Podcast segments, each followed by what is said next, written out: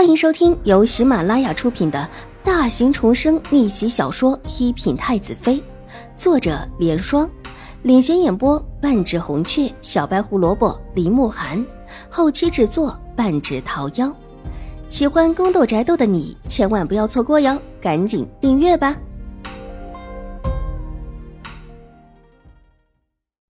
第八百零八集。哼。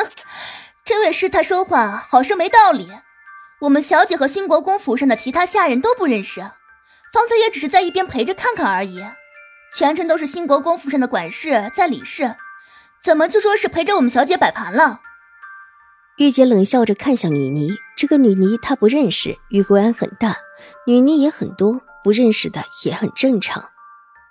这位施主，凭你失言了。女尼平和的向玉洁道歉。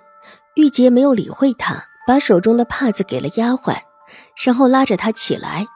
丫鬟原还想再挣扎着不起身，无奈玉洁就是一个力气大的，一把就把他拖了起来。有什么站起来说，不用这么哭哭啼啼的，你就说是谁打的你就行。丫鬟站了起来，惶然的看向左右，左右是一张张关切的脸，还有一张戴着面纱的脸，都是不认识的。你说吧，我们这么多人都听着呢。这里可不是兴国公府，不是谁嚣张跋扈就能行的。对对，还有这位安堂袁师太在哪儿？许是众人的话语感动了这个丫鬟，让她有了几分勇气，一边抹着眼泪，一边怯生生的道：“我我我小姐，你是说？”我们小姐打的你，玉洁声音立时拔高起来，大声的道：“看丫鬟还在哭，又道：你也别说话了，你只管点头或者摇头吧。”众人安静了下来，目光一起落在丫鬟头上，见她迟迟的、微不可见的点了一下头，立时沸腾起来。果然是这位兴国公府的五小姐，看起来就是一个心狠的人，肯定的。好好的就让人在佛殿面前罚跪，这还是玉慧安，谁家规训好的小姐会干这种事情？可不是，也不知道这位新国公府的五小姐是个什么样恶毒的人，也不怕惹恼了菩萨，让菩萨发怒降灾下来。立时有几个人满脸惊惶的双手合十，对着佛殿摇摇拜了起来，一脸紧张害怕的样子。女尼也双手合十，向着佛殿的方向低声诵了一句佛号。在场的人群中有一些骚乱，连玉慧安的女尼都这么做了，这恐怕真的会有佛祖降罪吧？在玉慧安的大多数都是来礼佛的，自然很信这种事，一个个脸色微白，跟着女尼诵起佛号。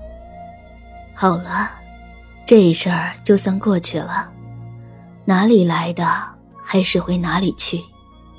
佛祖自能看到众生，多多谢师太。丫鬟抹了抹脸，一瘸一拐的就要离开。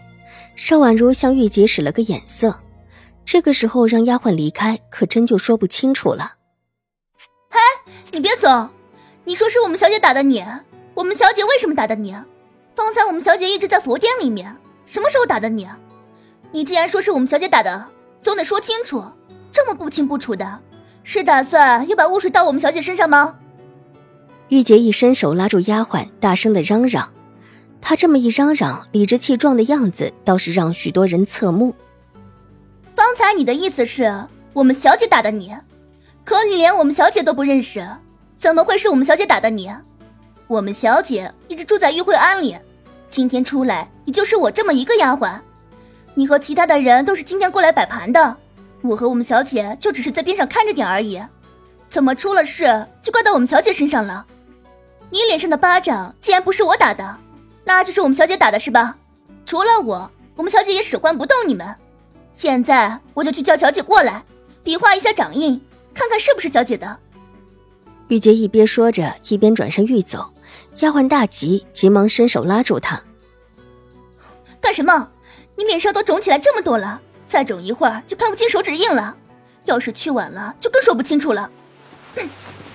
玉洁一把推开丫鬟的手，气愤的道：“丫鬟一边哭着，一边去拉她的手，满脸的惊惶恐惧，看不出是因为心虚，还是真的因为害怕。你脸上的巴掌印是你们五小姐打的吗？邵婉如淡淡开口。